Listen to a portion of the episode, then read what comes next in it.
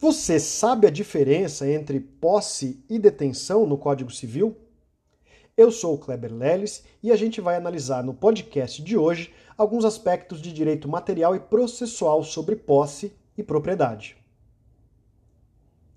O nosso Código Civil adota como regra a teoria objetiva de Ehring, segundo a qual exerce posse todo aquele que tem de fato o exercício pleno ou não de alguns dos poderes inerentes à propriedade.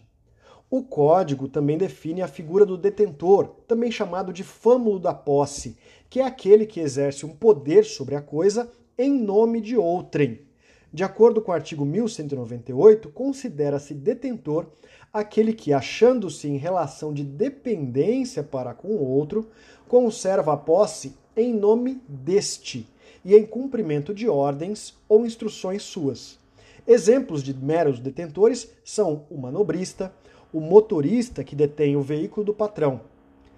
O detentor não pode, em nome próprio, ajuizar ações possessórias, mas pode, de acordo com o entendimento doutrinário majoritário, exercer a autotutela. O Código Civil estabelece outras hipóteses de mera detenção, como, por exemplo, os atos de permissão ou tolerância que não induzem posse e os atos de violência ou clandestinidade, enquanto perdurarem essa situação de violência ou clandestinidade. Mas atenção, hein? É admitida a conversão da detenção em posse desde que rompido o vínculo de subordinação ou cessada a violência ou clandestinidade. O detentor, como eu afirmei, não pode ajuizar ações possessórias. Só pode exercer a autotutela, que é a defesa imediata da posse mediante o desforço imediato. A questão que fica é: e se o mero detentor for demandado como réu em uma ação possessória? Qual é o instrumento jurídico que ele pode se utilizar para alegar essa condição de mero detentor. No Código Civil de 73, havia o Instituto da Nomeação à Autoria, que era uma modalidade autônoma de intervenção de terceiros. O Código de Processo Civil de 2015 revogou as disposições sobre a nomeação à autoria, de modo que o mero detentor para alegar a sua condição, ele deve se valer dos, do procedimento dos artigos 338 a 339 do Código de Processo Civil, que permitem a correção ou alteração do polo passivo, indicando, portanto, aquele que efetivamente é o possuidor. No nosso ordenamento, como eu afirmei, a regra é a de que se aplica a teoria objetiva do Ehring, não havendo a necessidade de demonstração do ânimos domini do agente que detém a posse. Todavia, essa teoria subjetiva ela assume relevância também no nosso ordenamento para fins de uso capião. Há entendimento é, doutrinário no sentido de que o código também abarcou as chamadas teorias sociológicas da posse, que são aquelas baseadas na função social. Essas teorias foram recepcionadas pelo Código Civil, por exemplo, em artigos que tratam da redução do prazo para uso capião, nos casos em que o possuidor tem estabelecido no imóvel a sua moradia ou realizado investimentos de interesse social e econômico, e também na chamada desapropriação judicial por posse e trabalho, prevista no artigo 1228, parágrafos 4 e 5 do Código Civil.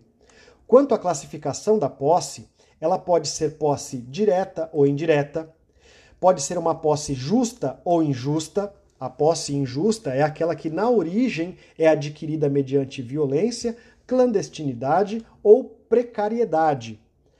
Cessada a situação de violência ou clandestinidade, como eu afirmei, cessa a detenção e inicia-se uma posse injusta. A posse justa é aquela que é destituída desses vícios da posse, desses vícios objetivos. A distinção de posse justa e injusta, portanto, leva em consideração o momento da sua aquisição. Existe também o vício subjetivo da posse, que é aquele relacionado à má fé. Essa má fé é a má fé subjetiva, contrária, portanto, à boa fé subjetiva. A boa fé subjetiva está prevista no artigo 1201 do Código Civil que estabelece: é de boa-fé a posse se o possuidor ignora ou o vício ou obstáculo que impede a aquisição da coisa.